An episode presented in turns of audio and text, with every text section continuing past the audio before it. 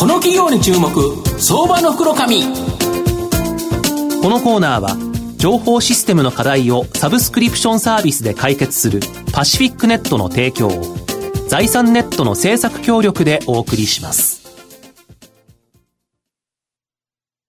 ここからは相場の福の神、財産ネット企業調査部長、藤本信之さんと一緒にお送りしてまいります。藤本さん、こんにちは。毎度、相場の福の神こと、藤本でございます。まあ今日2月14日バレンタインデーということでですね、はい、まあ今日出ていただく企業様の話を聞いてですね、はい、まあ投資家へのバレンタインデープレゼントになればいいなという銘柄ご紹介したいというふうに思います。はい、えー、今日ご紹介させていただきますのが、証券コード3830、名称セントレックス上場、ギガプライズ代表取締役社長の柳瀬康隆さんにお越しいただいてます。柳瀬社長、よろしくお願いします。よろしくお願いいたします。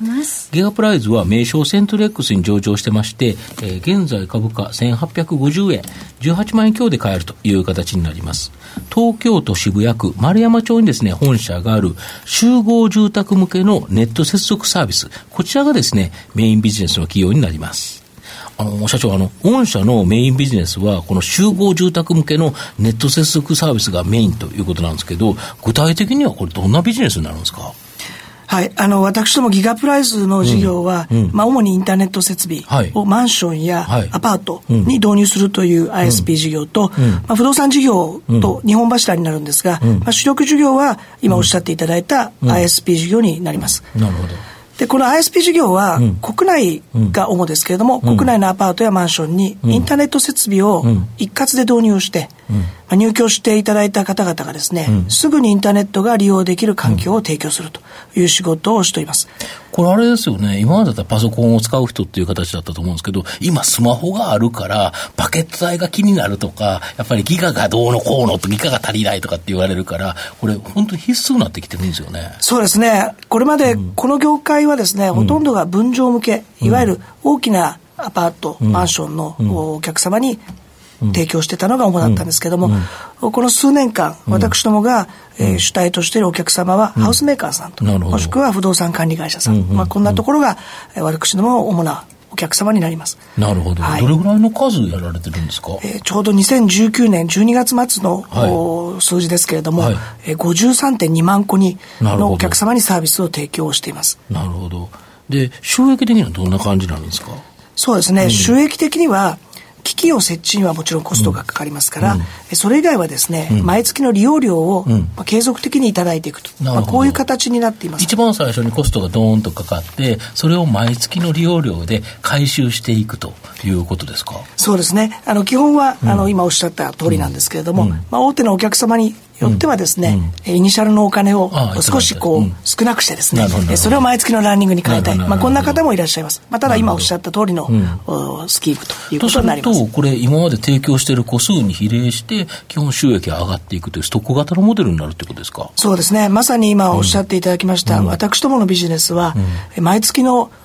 月額の利用料をお客様からいただく、うん、まさにストックのビジネスになってまして、うん、まあ、解約率が少ないのが特徴でして、ちなみにどれぐらいなんですか？今1%を切ってる状態になります、ね、1%切ってるんだったらほとんど継続してくれるとい。うことですか、はい、そうですね。そうすると今まで作ったものがずっとこの積み上がっていくから収益的には基本は右肩上がりになりやすいということですか？そうですね。あの私どもが発表している数字もそうですけれども、うん、まあ、先ほど言った53万個近い数字のものがですね、うん、これが毎月毎月、うん、お客様から利用料をいただくと、まあ、こういうビジネスモデルになっています、最近なんか空き家問題とかでやっぱりいろんな大家さんってもう棚子を入れるのに必死なんですけどやはり最近ではこのインターネット設備っていうのがユーザーのニーズってすごい高いですか？そうですね。この4年間ぐらいなんですけども、うんうん、えー専門の新聞があるんですけれども、この業界誌の中では4年間、うん、えー、ずっとインターネット付きマンション、うん、ここが1位ということでですね、うん、入居者の方にはもう必須なアイテムというふうになっていると思います。なるほど、そうですよね。これ、家賃のほかに例えばポケット Wi-Fi ってありますけど、僕はポケット Wi-Fi も、まあ、持ち歩いてるので、どうしてもいるんですけど、はい、まあ、そういうのをすると別に何千円とかかかりますよね。それが家賃の中に組み込まれてるとすると、まあ、同じ金額だったらという形で、やっぱりインターネット付きのやつをみんな探すという感じですそうですね。お宅に、ご自宅に帰ってからは、w i f i につないで、インターネットを楽しむというスタイルがもう普通になってきてるんじゃないですかね。なるほど。最近だとネットでパパパポチポチってやって検索するから、その時にインターネット接続っていうのが、もうチェックが入るということですよね。そうですね。物件を最初から探す時にも、うん、その条件、まあ、バス、トイレ、別みたいなものと同じようにですね、インターネットっていうのはもう中心になってきてるんじゃないかと思います。で、まあ、直近空室率が上昇して、この新築の賃貸住宅、賃貸住宅の増加、これはまあそんなにまあ増えないかなと思うんですけど、逆に空室の情報証というのが既存賃貸物件、これのネット接続サービスの導入拡大に非常に追い風になってるそうなんですけど、これどういう形なんですかね？そうですね、おっしゃる通り、新築はですね、うん、まあ正確なデータがあるわけではないんですけれども、うん、まあ7割から8割はインターネット導入というふうになりつつあります。まあただ、既存の住宅はですね、いまだに15%程度というふうに言われています。まあ最大の理由はですね、既存の住宅は、アパートに住んでらっしゃるんですね。ああ、それ人住んでますよね。そうですね。はいはい、で、その中にお部屋に入ってですね、はい、こう工事をする。で、あれ工事のあの資格のある人がきちっと工事しなきゃいけない、ね、もちろんですね。もちろんですね。うん、そうすると、その工事の調整ですね。はい月曜日空いてますか？とか、火曜日空いてますか？って、まあ、こんなものにも非常に手間がかかりますから。行ったらね、留守だったとかね。そうなんですね。あるでしょうね、はい、何時に約束したのにっていう工事の人来てもいないとか、はい、そうしたら工事できないですもんね。そうですね。はい。勝手に工事するわけにいかないですよね。それ泥棒になってしまいますからね。はい、だけど、これを解決される。で、今回、御社は NEC ネッツ SI さん、ブロードコムさんと連携して、共同開発した世界初のですね、集宅情報、え集宅集合住宅向け ISP サービス、SPEs というのがあるそうなんですけど、これがさっきの問題を解決してくれるそうなんですけど、これどういう、どういうサービスなんですか？はい。あの、先ほどおっしゃうん、おっしゃっていただいたみたいにですね、うん、我々の悩みは部屋に入れないっていうことなんですね。うん、そうですよね。で、部屋に入らないで、部屋に入れたものと同じものが作れれば、はい、これはもう非常に便利と。そうですよね。ということで、2年間ぐらいかけましたけれども、いろんなものを考えてですね、うん、最終的にはこの SPEs という方向に落ち着きました。これ SPEs の特徴はですね、うん、既存の電話線、はい、今皆さんお宅に電話線入ってますけど、ねはい、この電話線につなぐことで、うん、今までのインターネットが実現できると。いうこういう新しい仕組みになってしかもなんか薄いんですよねその機械がそうなんですあのこの機械ですね、うん、建物全体をまず工事をしますと、うん、で顧宅のお部屋に工事をしない代わりに、ポストにその機械をこう入れてですね。何ミリでしたっけ？えー、約3ミリ。30ミリ、30ミリ、30ミリ、ね。約30ミリ。はい。だから30ミリぐらいだったらもう封筒入っちゃいますよね。そうですね。ポストにヒュッと入れたら。はい、で、もらった入居者の方は、それを、えー、と電話線にヒュッとさすだけなんですよね。そうなんです。これ AC 電源も何もいらない。電池も何もいらないですよね。はい、電源もいらない。はい、もう電話線に挿せば、文字欄に挿すだけだから、もう本当に素人でもこれ資格もなくてもできちゃうということですね。そうですね。あの、まさに今の電話線のソケットのところにですね、うん、まあ開封していただいて、うん。すだけで、うん、この SPS っていうのの特徴はですね、うん、電源工事も宅内工事もいらないんですけども、うん、電源もいらないんですね、それは電話線の中をですね、うん、電気が伝わって機械を動かしておりますんで、まあ、ここもいらないっていうのが非常にユニークでなおかつ入居者の方には便利なんじゃないですか、ね、このサービスってもういつから始まってるんですかあの私どもですね、うん、この発表を9月にしまして、はい、今あの続々とお客様からご注文をいただいてですね、うん、実際の工事が、うん、今月から少しずつ始まって、うん、始まってきたと、はい、ということになりますね。そうすると,、えーと、今期というよりは御社3月決算企業ですよね。ということは来期めちゃめちゃ期待ということですよね。あそうですね。まあ我々としてもですね、まあ、これ世界初ということで、あの非常に新しい技術ですし、まあ、他社が持っていない技術ですんで、まあ、この我々の武器をですね、しっかりと使って、まあ、来期はですね数字を取っていきたいなというふうに思っています、御社の今後の成長を引っ張るもの改めて教えていただきたいんですが。あの先ほどからずっとご説明を今日はさせていただいてますけれども、うんうん、まあ、まさに SPEs というですね、うんうん、えこの既存住宅に対して新しいソリューションを持って、うんえそして武器を持って武器を持ってですね、うん、そして空室対策にもなります、うん、入居者の方にはご面倒もかけません、うん、えそしてインターネットでですね、豊かな生活をしていただくということで、我々としても、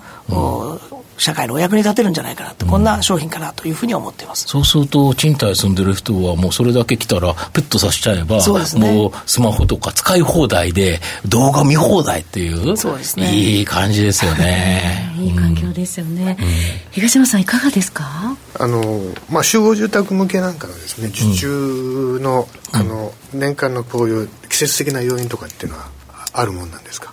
あの新築につきましてはですねやはりあのオーナーさんの入れ替えの時期とかですねありますからやはりどうしても第4四半期ですかにどうしても寄ってしまいますね。あの既存の住宅の場合はこれも実は同様で引っ越しのタイミングでですねどうしても入れ替えがあります。入居者が入れ替わるときに新しい設備を入れる、まあ、こんなことが行われてます。足元が。そうですね。はい、ただこの SP 図を使いますとその四半期の第4クォーターにならなくてもですね入居者がそのままいる状態で工事がいらないわけですから、まあ、少しでもこの波をですね我々としてはフラットにすることで、えーまあ、かかる固定費その他もろもろが、えー、こう偏りがないようにしたいというふうには思ってますね。ありがとうございますえー、まとめさせていただきますと、ギガプライズはですね、ストック型のビジネスモデルで、月額課金の積み上げ、これがですね、主な収益となっているという形になります。まあ、今年度末には約60万弱まで累計のサービス提供個数が伸びそうです。まあ、新築ではですね、シェアアップにより安定的な成長を維持しながら、まあ、この世界初のですね、集合住宅向け ISP サービス、SPEs ですね、これが2月からサービス提供を開始してまして、まあ、4月以降の来期に関しては、まあ、フルにですね、業績に寄与してきそうだというふうに思います。まあ、直近ですね、第三者期決算発表のちょっと進捗率が低いことから、まあ、株価急落していると思うんですが、まあ、通期の見通しは修正しておらず、まあ、来期にはですね、この SPEs によって、まあ、この既存賃貸住宅へのネット接続サービス、これが急拡大しそうだと思います。また、現在、あの、名称セントレックスにいるんですが、まあ、東証への上場、ここもですね、僕は期待できるんじゃないかなと思いますので、まあ、ギガプライズは相場の福の神のこの企業に注目銘柄になります。今日は証券コード3830名称セントレックス上場ギガプライズ代表取締役社長の柳瀬康隆さんにお越しいただきました。柳瀬さんどうもありがとうございました。ありがとうございました。藤本さん今日もありがとうございました。IT の活用と働き方改革導入は企業の生命線。東証2部証券コード3021パシフィックネットは IT 機器の調達、運用保守、クラウド活用まで情報システム部門をサブスクリプション型サービスでサポートし企業の IT 戦略を応援する信頼のパートナーです。取引実績1万社を超える IT サービス企業、東証2部証券コード3021パシフィックネットにご注目ください。この企業に注目、相場の福の神。このコーナーは、情報システムの課題をサブスクリプションサービスで解決するパシフィックネットの提供を、財産ネットの制作協力でお送りしました。